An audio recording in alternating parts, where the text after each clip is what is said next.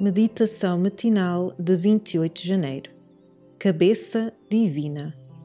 Portanto, pelos seus frutos os conhecereis. Mateus 7, versículo 20.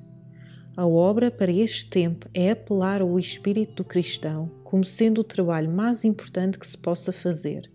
É a questão de cultivar a vinha do Senhor. Nesta vinha, cada pessoa tem a sua parte e o seu lugar que lhe foram designados pelo Senhor. E o êxito de cada um depende da sua relação individual com a cabeça divina.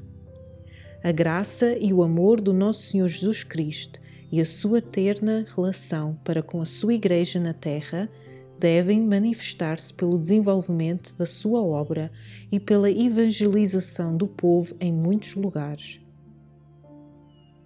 Os celestes princípios da verdade e da justiça devem ser vistos cada vez mais claramente na vida dos seguidores de Cristo.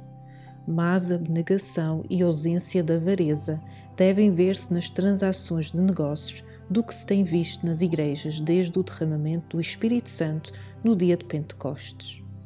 Nenhum vestígio da influência dos monopólios egoístas, mundanos, deve fazer a mais leve impressão no povo que está a vigiar e a trabalhar e a orar pela segunda vinda do nosso Senhor e Salvador Jesus Cristo nas nuvens do céu, com poder e grande glória.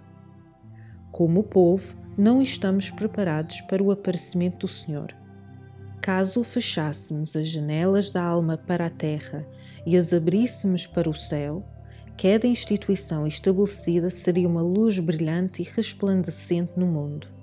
Se cada membro da Igreja vivesse as grandes, elevadas e enobrecedoras verdades para este tempo, seria uma luz brilhante e resplandecente. O povo de Deus não lhe pode agradar, a menos que esteja sobrecarregado com a eficácia do Espírito Santo. A relação de uns para com os outros deve ser tão pura e verdadeira que, pelas suas palavras, pelos seus afetos, pelas suas qualidades, mostrem que são um com Cristo. Devem ser sinais e maravilhas no nosso mundo, levando avante inteligentemente cada ramo da obra. E as diversas partes da obra devem ser tão harmoniosamente relacionadas umas com as outras que todas se movam como um mecanismo bem regulado. Então será compreendida a alegria da salvação de Cristo não haverá então nada da representação agora feita por aqueles a quem foi dada a luz da verdade para comunicarem, mas que não revelaram os princípios da verdade na sua associação uns com os outros, que não fizeram a obra do Senhor de maneira a glorificá-lo. Selected Messages, volume 1, capítulo 14, páginas 113 e 114. Para reflexão, para que serve conhecer a verdade se me falta o amor manifestado por Cristo?